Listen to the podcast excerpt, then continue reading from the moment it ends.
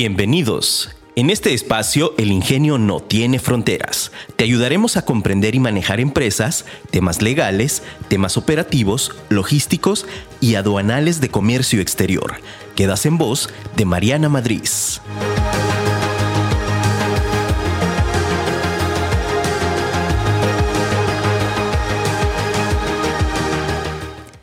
Seguridad. Si deseas conseguir cosas relevantes en tu vida personal y profesional, debes convertirte en una persona valiosa en lo que respecta a tu desarrollo personal. Esto lo dijo Brian Tracy. Hola, ¿qué tal? Muy buenos días en este tu programa El Ingenio no tiene fronteras. Soy Mariana Madrid y estoy muy contenta de estar el día de hoy aquí contigo. Recuerda que este es un programa que hacemos especialmente para ti empresario, para ti emprendedor, para ti empresa que quiere comenzar a cumplir sus sueños. Y el día de hoy tengo aquí a un súper invitado especial. Tengo aquí a Gustavo Soto, Gus, yo le digo Gus, pero ustedes le pueden decir Gustavo. o Gus también si quieren de cariño. Yo le digo Gus de cariño. Gus, él es un querido amigo mío, él es licenciado en administración, eh, egresado de la Universidad de Guadalajara, nuestra alma mater, y aparte también Gus es maestro en finanzas por la UP. Y el día de hoy está aquí de invitado porque vamos a platicar de un tema bien importante, que es la compra de mi primera casa. ¿Cómo estás, Gus? Bien, Mariana, gracias por el espacio. Este, pues muy contento de compartir aquí en el ingenio no tiene fronteras. Eh, pues nuestro nombre comercial es SOC Ingenia y pues nos identificamos mucho. Y ah, te platico más tarde por qué. Claro que sí. Sí, la verdad es que mira, yo hoy invité a Gus, les voy a platicar la anécdota. Yo andaba ahí buscando, estamos buscando una casa en renta para cambiar y nuestras oficinas. Y justo le decía a Gus, le decía, ay Gus, es que estaba buscando y de pronto, pues ya sabes, te empiezan a salir las noticias en, en los buscadores eh, de que compra casa, compra departamento y bla, bla. Y yo dije, a ver, pues déjame meto a ver qué, cómo está este asunto. Y entonces me empecé a involucrar en esa parte y me empecé a agobiar muchísimo. La verdad es que me sentí súper agobiada y dije, a ver, tengo un montonal de dudas y me encantaría tener una persona que me explicara esas dudas y que me dijera, a ver, esto es esto y con peras y manzanas. Y entonces por eso hoy invité aquí a Gus porque eh, digo, yo estaba buscando casa y pues es a lo mejor la compra de una casa, pero a lo mejor tú estás buscando un espacio para tu oficina, a lo mejor tú estás buscando un espacio para una nave, industrial, o sea, estás buscando un espacio para tu negocio y siempre vale la pena tener como el panorama completo de las cosas. Entonces, platícanos, Gus, un poquito a qué te dedicas, qué es lo que hacen ustedes en SOC, eh, en SOC Ingenia y ya de ahí te voy preguntando algunas cosas que a mí, mira, muchísimas dudas que me salieron. Claro, gracias Mariana nuevamente. Eh, sí, la verdad es que el tema de, del sector inmobiliario, las viviendas, todo relacionado con la parte de crédito, pues es apasionante. Puede parecer que es aburrido, que es un tema de números, pero hay toda una historia detrás. Y, y bueno, pues cómo llegué a esto, pues fue una parte un poco casual, no estando de intercambio por la universidad, estaba en la UB, en la Universidad de Barcelona. Y estando allá, pues bueno, me quedo sin trabajo y buscando este, conseguir un ingreso. El primero que me da empleo por allá fue un banco. Y, regresando a México, pues me, me, latió mucho el sector financiero. Me tocó trabajar para distintos bancos ya estando acá en México, alguna financiera también. Y en 2015 arrancamos como tal ya el despacho especializado en la asesoría en crédito hipotecario, que es lo que hacemos nosotros desde hace ocho años con oficina propia aquí en Guadalajara y otra oficina en la ciudad de Hermosillo, donde atendemos también todo el estado de Sonora y de aquí Guadalajara, pues a nivel nacional, con todo lo que ello implica, ¿no? Hay destinos, pues desde para comprar una casa o un departamento, que es lo que conocemos más tradicionalmente, algunos destinos un poco más sofisticados como para hacer la construcción de una vivienda, un crédito de liquidez, alguna remodelación de inmueble, todo eso lo podemos hacer nosotros desde el punto de vista de un crédito hipotecario con una asesoría sin costo. ¿Por qué? Porque somos asesores hipotecarios certificados ante la Asociación Mexicana de Brokers Hipotecarios y entonces con esto el banco faculta que la asesoría que, nace de nosotros no tiene costo porque ellos cubren nuestros honorarios. Okay. Entonces para el cliente final, pues es muy bondadoso porque finalmente es una decisión que va a tomar, pero que mejor que sea de la mano de un profesional y viendo todo el abanico del mercado en una sola vuelta, ¿no? Eso es a grandes rasgos lo, lo que hacemos. Oye, fíjate, algo que a mí se me hace bien interesante, no, es que luego a mí me gusta mucho el chisme. Y, digo, en este programa, o sea, a mí me gusta meterles mucho la parte de, pues claro, eh, información de valor, pero también platicarles un poquito del contexto de vida. Y algo que yo había platicado mucho sobre el tema de cómo inician y arrancan los negocios y algo que yo les decía, en mi negocio yo lo arranqué desde una zona de, de incomodidad. Y entonces ahorita tú nos dices, yo arranqué o empezó todo o todo viene o el gusto viene de una situación en la que estaba en una situación adversa, ¿no? O sea, me quedo sin empleo y entro a tal vez a, lo mejor algo que tú no te habías imaginado. Quiero pensar que tú no te habías imaginado entrar a un banco a trabajar, ¿no? Porque tal vez el rumbo de tu carrera, el rumbo del estilo que ya llevabas, de lo que tú habías visto era totalmente distinto a eso. Sí, totalmente. Mira, pues por la familia, tanto como materna y paterna, pues toda la vida estuve en el comercio por, por mis padres y mis abuelos. Y yo empecé a trabajar a los ocho años. O sea, un día mi abuela me habló, me invitó y pues ahí empecé, ¿no? Vámonos. Entonces siempre fue un tema de comercio y estando ya en la universidad, pues te digo, me voy de intercambio y la causalidad o la casualidad pues me llevó a iniciar en el sector financiero. Y bueno, ya la fecha pues nos apasiona y digo nos apasiona porque tratamos de permear esto con el equipo, teniendo una visión de las finanzas humanista, ¿no? Porque siempre pensamos mucho como en el número y pensaríamos, ah, pues el banco no tiene nada de humanista, ¿no? Pero nuestra labor como intermediario financiero es acercarnos a conocer la situación de la persona y buscar dar una solución, ¿no? Claro.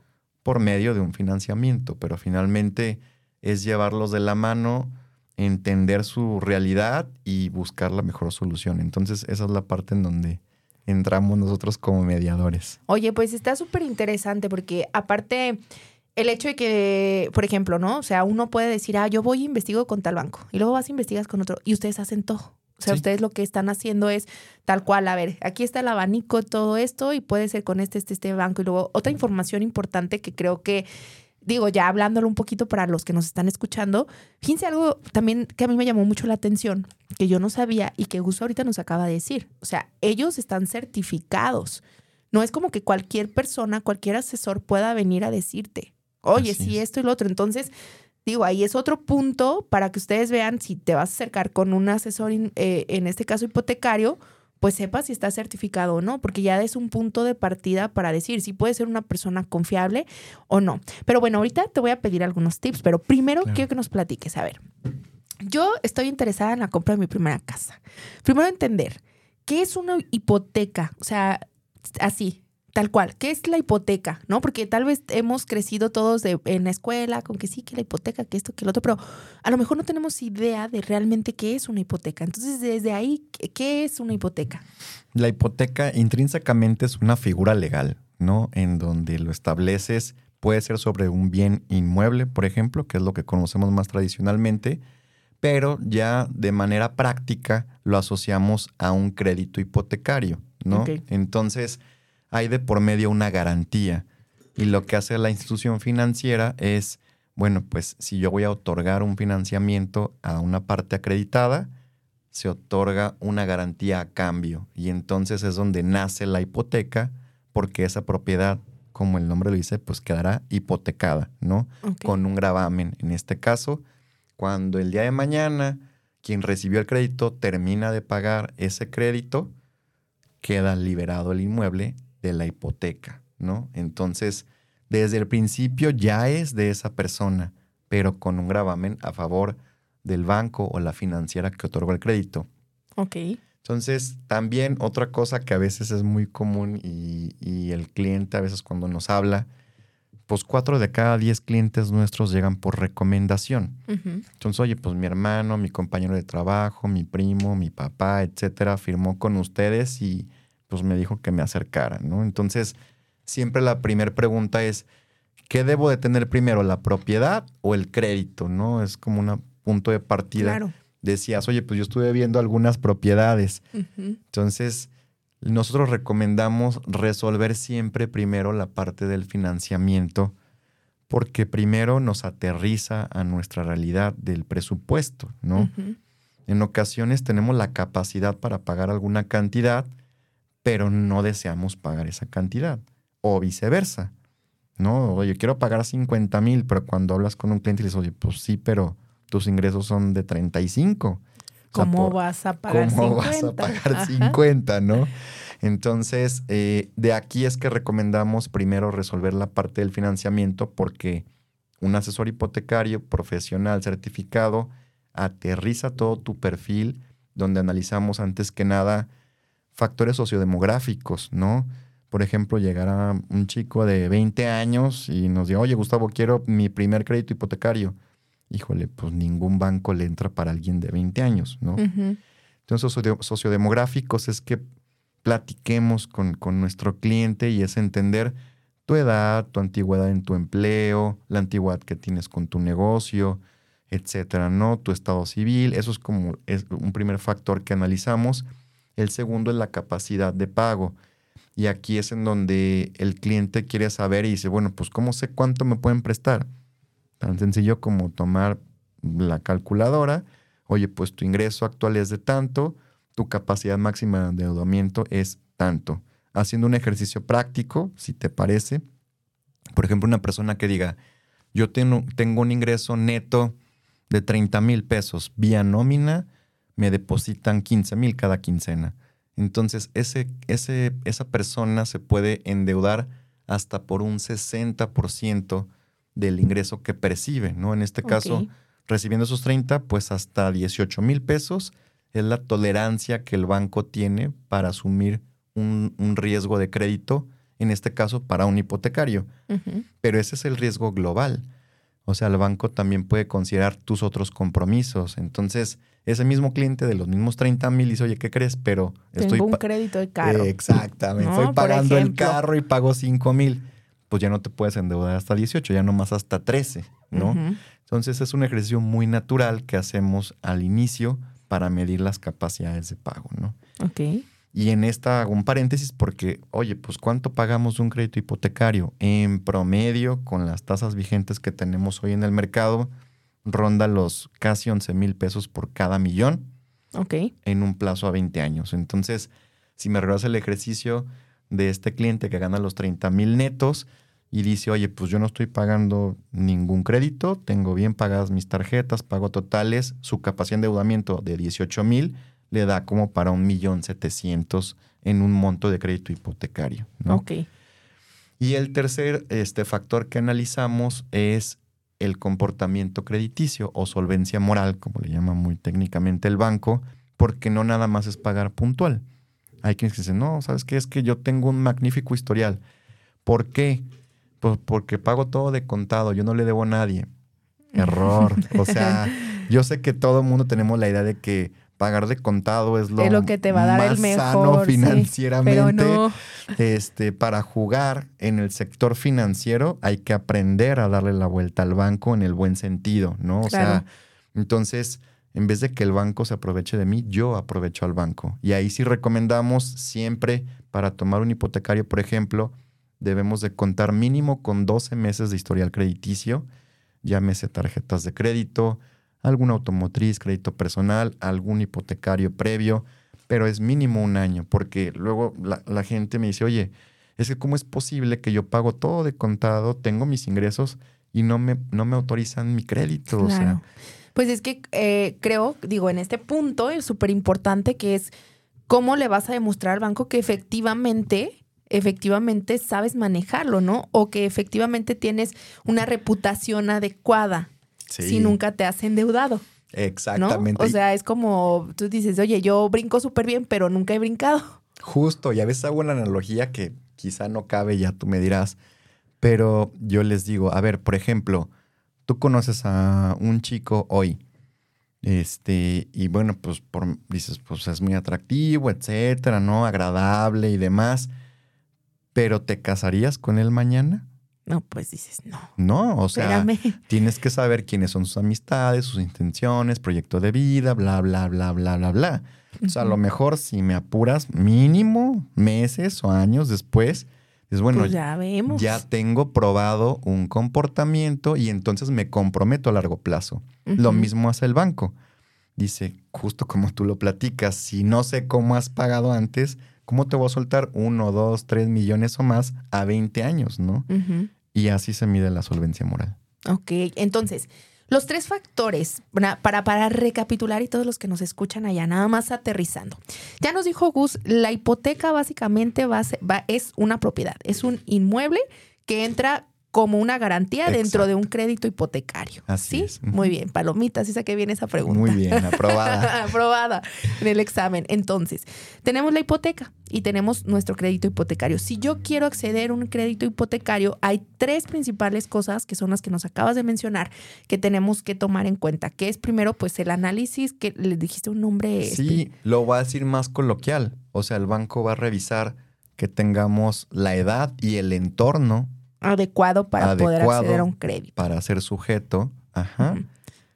El Es, el primero. El segundo dijimos que tuviéramos la solvencia y tiene que ver con el ingreso que nosotros tenemos Exacto. Y que también ahí entra, fíjense bien, bien importante lo que nos dijo Gus, si tú tienes otros créditos, otros préstamos, otros compromisos que estén en crédito, en garantía o demás, pues te va a quitar o te va a restar de esa capacidad que tú tienes conforme al promedio del 60% de tu ingreso. Entonces de ahí se va a ir restando y eso va a contar para el total de lo que te pueda eh, otorgar el, el- el banco o la institución financiera, ¿no? Y el tercer punto que nos acabas de señalar es justo esta parte de el- la capacidad moral. Así lo dijiste. Sí, capacidad moral. Sí, Ah, ¿no? Que, era- exactamente. el que el banco te crea, que te crea que sí pagas o que no pagas, ¿no? Así es. Y entonces, por ejemplo, fíjate, algo que, que yo, eh, no sé, a muy temprana edad hice, y lo voy a platicar de anécdota y de chisme aquí, pero yo... Confiesa. Sí, voy a confesarla. Y yo, no, a los 18 años, no sé, no, porque en mi casa no es mucho como... Mi familia no está muy relacionada a la parte de créditos financieros y esas cosas, ¿no? Pero yo en la escuela de pronto pues fui al banco y dije, a ver, saco una tarjeta de débito, ¿no? La estudiante que te da Santander. Sí. Y yo dije, "Ja, a los 18 ahí en el CUSEA estaba un banquito y dije, a ver aquí que ya fui, saqué una. Y ya dije, pues para estar ahorrando ahí en el banco, a ver qué onda. Y ya como a los dos meses me dijeron, oye, me hablaron, me dicen, ¿no te interesa una tarjeta de crédito? Este, de estudiante, que era como un crédito de dos, de dos mil pesos. Y ya me dijeron, lo que tienes que hacer nada más. Y le dije, pero ¿cuánto me va a costar o qué? ¿No? Porque luego uno no sabe, no tiene idea. Yo decía, pero ¿cuánto voy a pagar o cómo va a estar la cosa? No, no te va a costar nada, siempre y cuando la utilices un- una vez al mes. Entonces yo dije, ah, ok.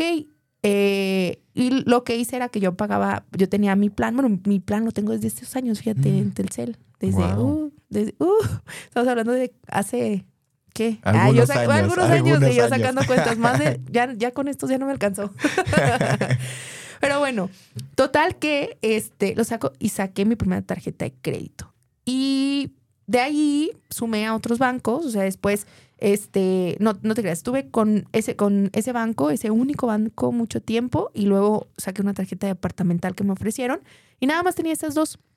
Y algo bien curioso que pasó, cuando quise sacar el crédito de mi coche, voy, yo lo compré mi primer carro a, través de una agencia de, de coches seminuevos y ellos tenían el crédito automotriz con el banco, con otro banco que es Scotiabank y entonces pues me dijeron, tenemos que mandar tu expediente para allá para ver si te aprueban. Y dije, ah, pues sí. Entonces me preguntaron, o sea, lo primero que me preguntaron fue, ¿manejas otras tarjetas de crédito? Y yo, no, pues sí. ¿Cuáles y cuáles? Y yo, no, pues nomás esta de estudiante, que tenían ese como un crédito de 5 mil pesos nada más. Ya había subido de 2 mil a 5. Ah, ya, ya, ya la llevaba bien.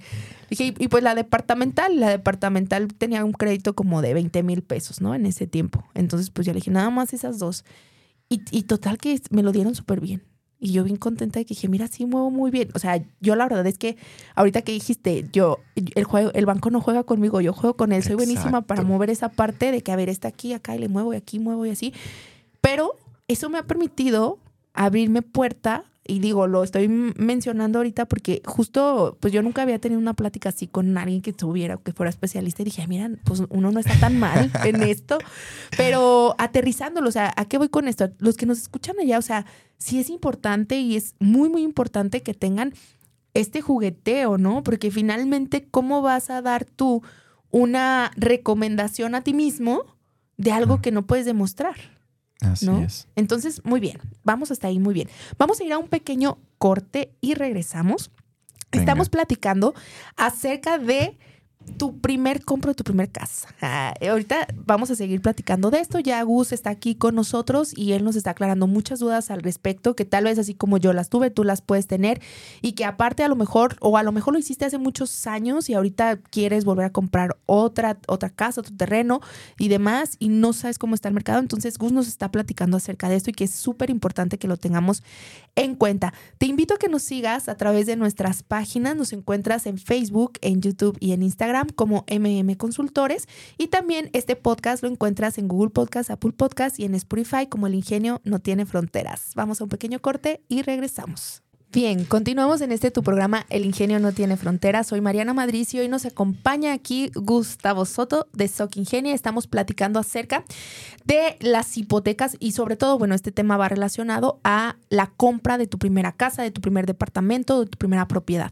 Y Gus nos platicaba un poquito sobre el contexto de, nos explicó qué es la hipoteca, cuáles son algunos de los factores que se revisan para hacer correctamente una planeación y nos dijo que es mejor primero hacer como la planeación, ver en dónde estamos parados para ver nuestra realidad, nuestro alcance. Y ya después de ahí, ahora sí, entrar a seleccionar el tipo de propiedad ya conforme a la posibilidad de lo que tenemos, ¿no? O de lo que podemos jugar en este abanico de oportunidades. Y entonces ahora sí entramos a esta parte importante, que es la selección de la vivienda. Yo te platicaba, ya ves que te decía hace rato, a mí me frustró mucho, les voy a confesar, porque yo, o sea, no estaba buscando casa, pues, no estaba buscando, estaba buscando para rentar para oficinas, pero pues te empiezan a llegar y yo de pronto dije, ay, mira esto, ah, está muy bonito este departamento y empecé a sacar cuentas y dije, ¿qué? O sea, ¿cómo que tengo que dar esto al mes? O sea, yo decía, ¿quién puede sostener? Porque de pronto, o sea, es un, un créditos de pagar, o sea, lo mínimo en un, por ejemplo, ¿no? Un caso de los que yo vi, departamentos, casas que están entre 2 y 3 millones, para un plazo de 10 años es pagar entre 25 y 30 mil pesos mensuales, Ujú. ¿no? Entonces yo dije, ok, a ver, me voy a aterrizar a la realidad del 80-90% de un ingreso mensual por persona promedio en México que anda en un rango de 20 a 25 mil pesos, un sueldo bien pagado. Entonces dije, pues no, no les alcanza para pagarlo. Sí. No, no me alcanza. Ahí me quedé. Entonces me- yo empecé, dije, a ver, oye, a ver, ¿cómo está esta onda? Porque pues seguramente, o sea, claro que, no sé, bueno, ya tú me dirás sobre este contexto, o sea, cómo lo ven, cómo se vive, cómo seleccionamos adecuadamente la casa, en qué varía la plusvalía, o sea, cómo está todo este, esta, este rollo. Sí, pues digo, es complejo, la verdad.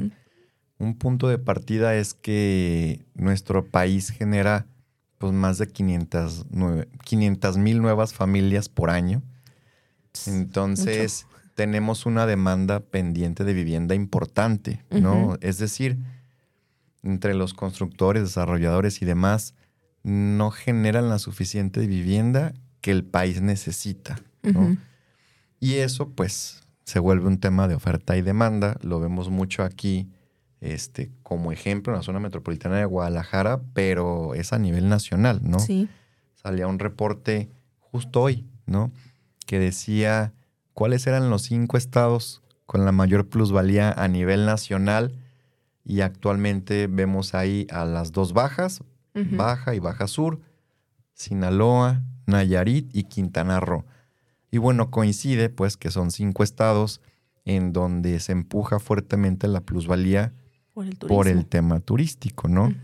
Y si nos vamos un poquito más atrás, hablo tres años, es que cuando inicia la pandemia, por ejemplo, mucha gente que acostumbraba a viajar por avión varias veces al año a otras partes de México, mucho al extranjero, dijo, bueno, pues no voy a poner en riesgo mi salud ni la de mi familia y prefiero viajar por carretera a un destino relativamente próximo, ¿no? Y Claro. y ahí se detonó este fenómeno que le llamaron el second home en el sector inmobiliario. Y entonces mucha gente con esto tuvo una solución. Entonces, pues compré mi casa de descanso en Cuernavaca, en Mazatlán, en Ajijic, en Puerto Vallarta, en Manzanillo, etcétera, etcétera, etcétera. Entonces cuando comenzamos a regresar un tanto a la normalidad, como que algunos dijeron, bueno, pues ya no voy tan seguido, veo que se puede rentar y entonces nos ha tocado clientes en los que hemos llegado a la tercer, cuarta hipoteca que compran otro departamento y otro departamento en zona turística rentados en alguna plataforma y que prácticamente de ahí se paga el inmueble. Y, esto también es porque no existe la infraestructura hotelera suficiente también para la demanda que tiene ya hoy el turismo, ¿no? Claro. Entonces, pues, bueno, esto fue un efecto de la plusvalía. Estamos hablando de zonas turísticas, pero lo que ha pasado en las ciudades, pues también es un tema porque no hay la suficiente vivienda, sí hay familias queriendo comprar vivienda y bueno, viene el efecto de la demanda. Por ejemplo, aquí en Jalisco, hemos visto en los últimos años que tres de los municipios de la zona metropolitana han permanecido en el top 10 de plusvalía a nivel nacional durante varios años. Y esto es con ritmos de plusvalía promedio, digo promedio, sostenidos pegados a un 9, 10, 11%. 9, 10, 11% cada año, ¿no? Claro. Entonces, me regreso a la pregunta de, oye, pues ya tengo mi crédito, ya me perfilé, etcétera. ¿Cómo busco mi vivienda? Híjole, pues lo primero en lo que hay que pensar es en la necesidad que tenemos personalmente en cuanto a la proximidad con mi trabajo, con mi centro de, de, estudios, de esparcimiento, etcétera, porque pues es el de la persona y, y los seres cercanos, ¿no? La pareja, este, los hijos, hijos, hijos o papás, nietos, o sea, la verdad es que digo, el tema de las familias, hoy cuando digo que se generan tantos miles de familias cada año, pues olvidémonos de la familia tradicional, o sea, ya incluso una persona, pues... parentales, exactamente, ¿no? Entonces, en ese sentido, todos tenemos una necesidad, hay que identificar cuál es y pensar en resolverla. Entonces, algo que hemos visto también en años recientes es tú lo decías, ¿no? Con el tema de los precios. Pensemos en este ritmo de plusvalías, que no es el mismo ritmo del crecimiento del ingreso promedio. Entonces, pues sí me toca clientes que me dicen, oye Gustavo, pero ¿y cómo le hago para pagar una propiedad? Porque algunos dicen, pues ¿para qué tomo el crédito? No, mejor no pago intereses, ahorro de mi dinero y lo pago de contado en 5 o en 10 años. Y, tú, pues 5 o 10 años ya va a valer 10 veces lo que está costando ahorita. Pues no es por mal plan, pero por lo menos 50% pues más con la mano en la cintura, ¿no? Entonces, eh, algo que hemos visto es que algunos clientes, por ejemplo, cuando dicen, bueno, si ese inmueble que, que me gusta, a lo mejor no tengo el presupuesto para cubrirlo en este momento, pero sí tengo la necesidad de invertir para que no pierda tanto poder adquisitivo con, mi ingreso, pues hacen una compra de inversión. O sea, me ha tocado clientes que hace cinco años compraron un DEPA relativamente céntrico, no que cubría toda su necesidad, pero que sí era una oportunidad de inversión. Y hoy esa unidad quizá vale el doble, por ejemplo, y bueno, pues están decidiendo vender esa unidad para tomarlo como una parte importante del enganche y complementando con, con otro crédito, ¿no? Entonces, ya se vuelve un tema también de, pues no nos vamos a hacer expertos ni, ni nos vamos a, a, clavar tanto en el sector inmobiliario, pero es importante estar cerca, sondear. Este ejercicio que tú hiciste, me pongo a buscar y esto yo lo recomiendo bastante. O sea, sí es mucho para ver la realidad de las zonas en donde puedo comprar y en algún momento, aunque no vaya a ser mi vivienda principal, no descartar el que sí puedo invertir. Claro.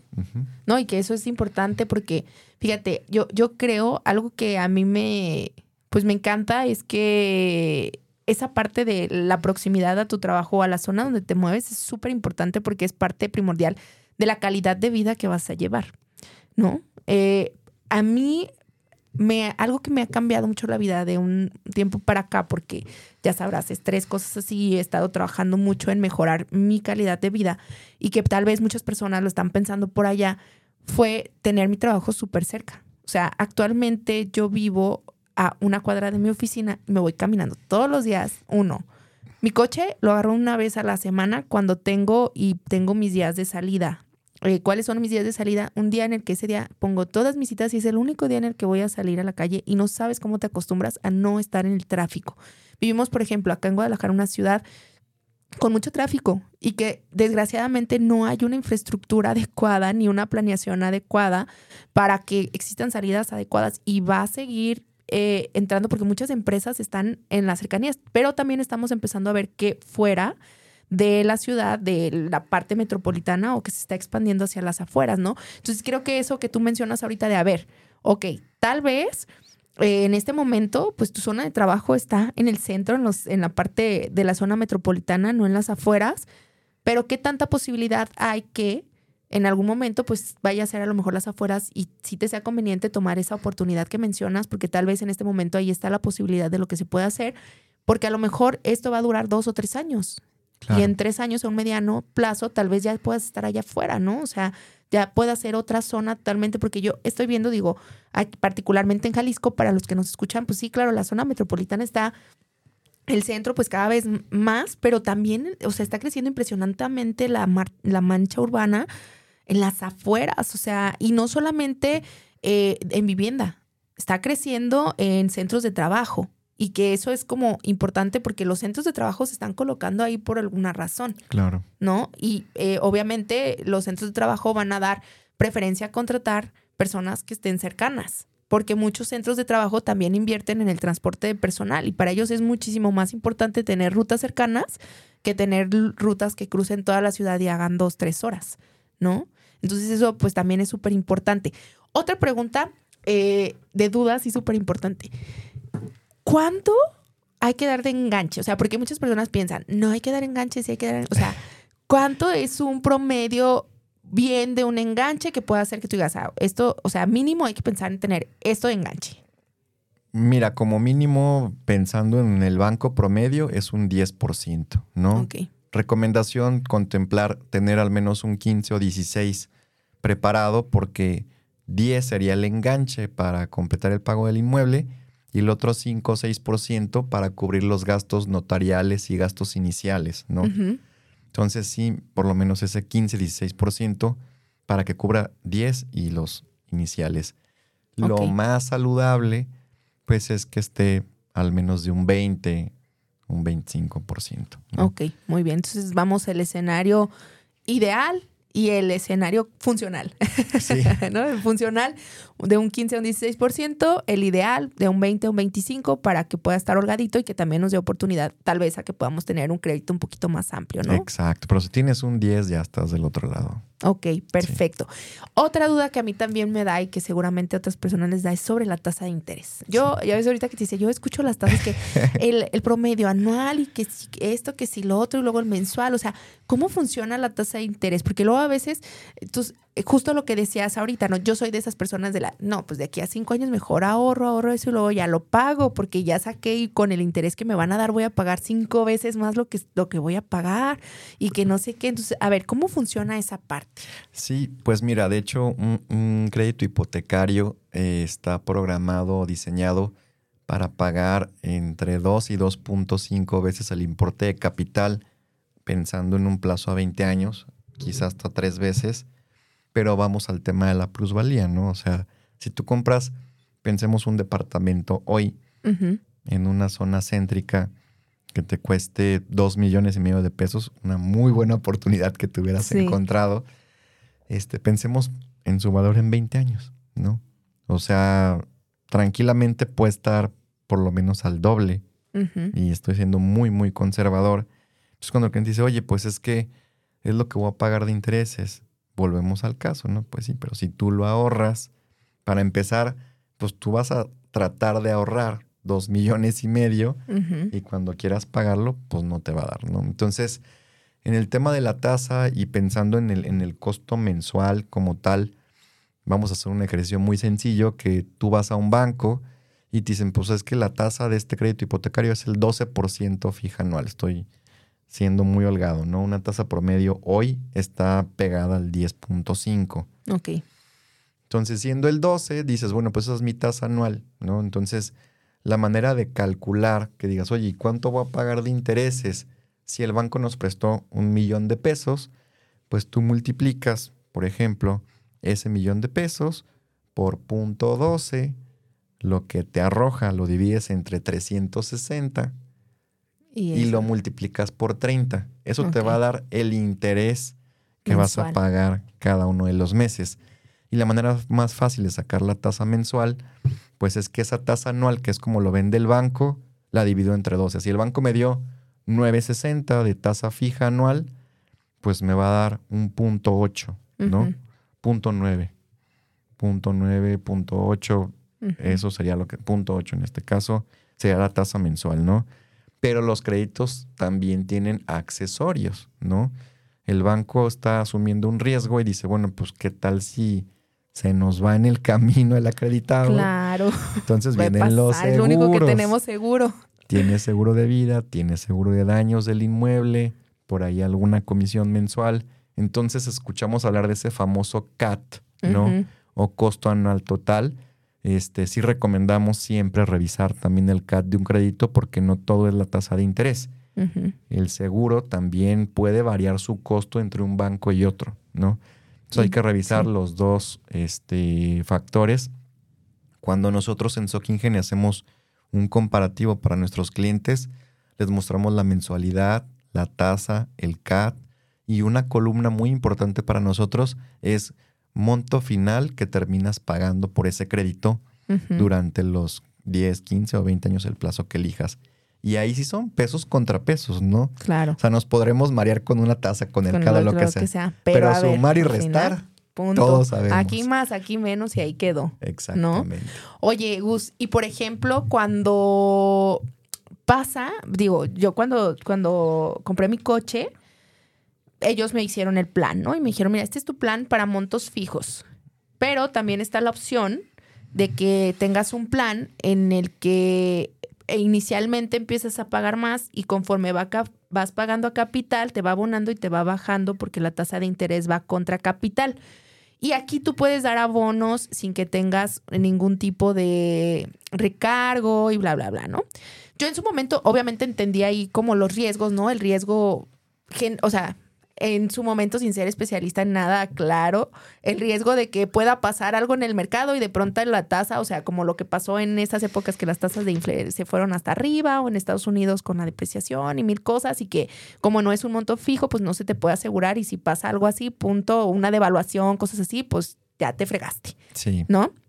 En esta parte inmobiliaria también existen ese tipo de, de juegos, opciones y qué tan recomendado pudiera ser como, por ejemplo, justo para lo que tú decías, ¿no?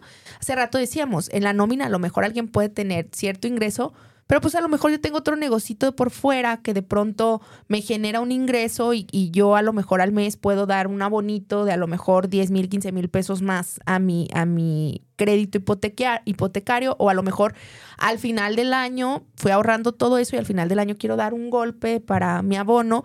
¿Qué tan conveniente es ese tipo de cosas? Primero, si existen los dos modelos o, o- o no, qué tan buenos son y si se puede hacer ese tipo de cosas o no en un crédito hipotecario. Buena pregunta. Mira, la primera es que podemos estar tranquilos porque en nuestro país todas las tasas de crédito hipotecario actuales son fijas y son en pesos prácticamente en su totalidad.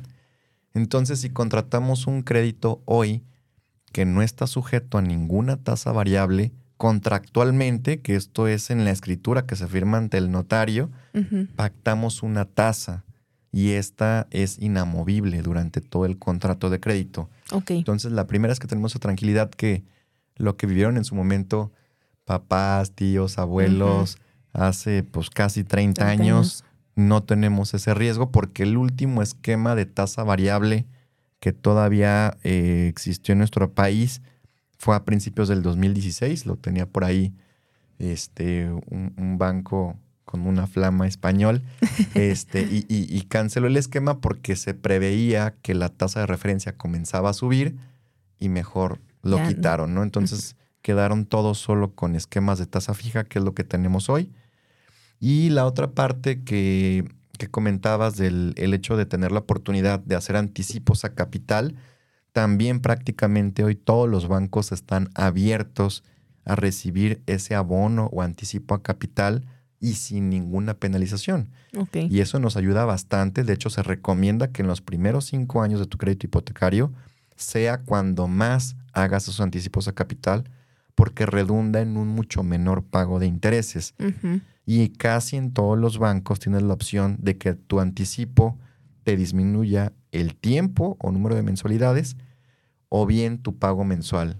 Casi en todos tienes oportunidad de elegir cuál de, ¿Cuál los de las dos que- opciones sea? Sí. Oye, esto está súper bien. Sí, así es. Está súper bien porque te manejan la tasa fija, o sea, porque antes era la condición con la variable, ¿no? Es como tienes, sí, puedes dar abonos, pero pues con una tasa variable y ahí está el riesgo. Entonces ahorita prácticamente minimizaron el riesgo y con el mismo beneficio de poder estar dando abonos y que tú, el, el interés entonces va a ir sobre el capital que, que te va quedando, ¿no? Sí, la verdad es que en ese aspecto nuestro país tiene uno de los sistemas financieros más sólidos a nivel internacional. Cuando se realizan pruebas de estrés y capitalización de la banca y demás, este, salimos muy bien parados y eso es porque nos hemos apegado a protocolos internacionales como los de Basilea, en donde se busca que tanto como los bancos centrales y las bancas este, de los distintos países pues tengan una solidez de cara pues, a, a- a la población, ¿no? Entonces podemos estar tranquilos en ese aspecto aquí en nuestro país. Ok, muy bien. Pues Gus, muchas gracias. Hemos llegado ya a la conclusión del el programa, pero antes de terminar, a mí me gustaría, eh, aparte de que nos des tus datos de dónde te pueden localizar, en dónde pueden eh, localizar o si alguien quiere una asesoría, acuérdense, importantísimo lo que dijo Gus hace rato, la asesoría es totalmente gratuita, o sea, ellos no te cobran a ti por darte el panorama de a ver cómo está y todo esto. Eh, entonces, ¿en dónde te pueden localizar? Y que nos des algunos tips que tú consideres importantes y ya estamos justo en esta parte antes de decirnos primero no entren en pánico, fue como yo con la frustración y el pánico de no puede ser. ah". Me sentí como el meme del perrito así llorando, ah, que Sí, dice, no sé. lo voy a lograr nunca o qué. Ah. Fue como salir de esta burbuja de la realidad, perdón. No, no es cierto. Entonces, eh, ¿cuáles serían esos tips que tú y recomendaciones que tú nos puedes decir y para las personas que nos escuchan? Y también, ¿en dónde te pueden localizar? Claro, pues mira, en cuanto a los tips, eh, digo, desgraciadamente pasamos por muchos años de, de educación y no hay un módulo de educación financiera, pero es acérquense a los especialistas, este, que les den orientación, estamos pues con mucho gusto para apoyarles. Y esto, ¿no? Hay que, hay que acercarnos a expertos también en finanzas personales para cuidar nuestro historial crediticio. Es muy importante tener las puertas abiertas tanto como persona y el día de mañana también para tu negocio. Cuando uno es el principal accionista de tu persona moral, pues lo primero que revisan es el historial del principal. Entonces Claro. hay que empezar con el pie derecho, ser muy cautelosos en esa parte. Este, y bueno, pues acercarse a un especialista, ¿no? Claro. ¿En dónde nos pueden encontrar? En Ingenia Asesores o Ingenia Asesores Financieros en Facebook e Instagram. Este, y pues bueno, estamos con mucho gusto para atender. Muy bien. Ah, yo, antes de que se me olvide, nos- Sí. porque dijiste al inicio, tenemos una historia que nos. Entonces, yo quiero esa historia de chisme de por qué la parte de que comentaste de que nos hacemos como mucha sinergia o les hace mucho sentido la parte del nombre del programa. Sí, pues esta parte de que justo el ingenio no tiene fronteras, cuando iniciamos mucho antes de lo que es hoy Soc Ingenia, pues digo, arrancamos con una laptop en la mesa de la cocina hace ya muchos años y nos dábamos cuenta que los casos a veces se tornaban complejos. Decíamos, híjole, este cliente, ¿por dónde le damos y con qué banco? Oye, pero también tiene aquel ingreso. Vamos moviéndole aquí para si maximizamos su capacidad de pago. Entonces nos dábamos cuenta que necesitábamos mucho ingenio, ¿no? Entonces, tanto que le pusimos este Ingenia, ahí fue idea de Rocío. Este, y dijimos, bueno, Soc Ingenia, vámonos. Este, y a la fecha, pues la verdad es que seguimos con esa premisa, ¿no? Dando todo de nuestra parte para que el ingenio contribuya en ser en pues, cómo sí. algo que resuelva al cliente. El cómo Claro. sí, el hagamos que las cosas sucedan. Y nuestra frase que lanzamos ahora en noviembre en SOC a nivel nacional es que juntos lo hacemos real. Ah, muy bien. Perfectísimo. Pues muchas gracias, Gus. Gracias por darte el tiempo de estar aquí con la audiencia, de explicarnos sobre esta parte, porque estoy segura que así como a mí me dieron dudas, a muchas personas les da duda y les da la frustración, a jóvenes, adultos y demás. Entonces, eh, te agradezco mucho que estuvieras aquí con nosotros. Al contrario, gracias por el espacio, Mariana. Un placer. No, pues gracias a ti. Y pues bueno, hoy les dije esta frase y la seleccioné porque tiene que ver mucho con la parte de seguridad. Acuérdate que dentro de esta prima, eh, pirámide de Maslow que tenemos, la base es la seguridad. La seguridad que tenemos nosotros en nuestra base tiene que ver con nuestra vivienda, tiene que ver justo con la parte de de dónde viene mi trabajo y el ingreso que puedo tener para cubrir mis necesidades básicas. Y creo que una parte súper importante del éxito en un negocio es que tú sientas solidez en esa base que estás creando para tener una buena vida y por eso es que seleccioné esta frase.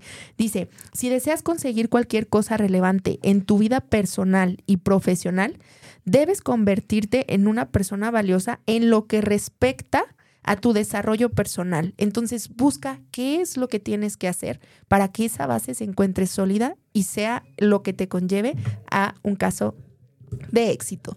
Soy Mariana Madrid, te invito a que nos sigas a través de eh, nuestra página, nos encuentras en MM Consultores, Facebook, Instagram y en YouTube. Y también encuentras este podcast a través de las diferentes plataformas como son Google Podcast, Apple Podcast y Spotify. Soy Mariana Madrid y recuerda que el ingenio no tiene fronteras.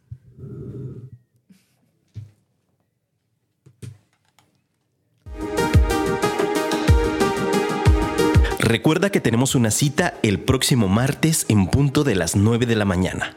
Síguenos en nuestras redes sociales como MM Consultores.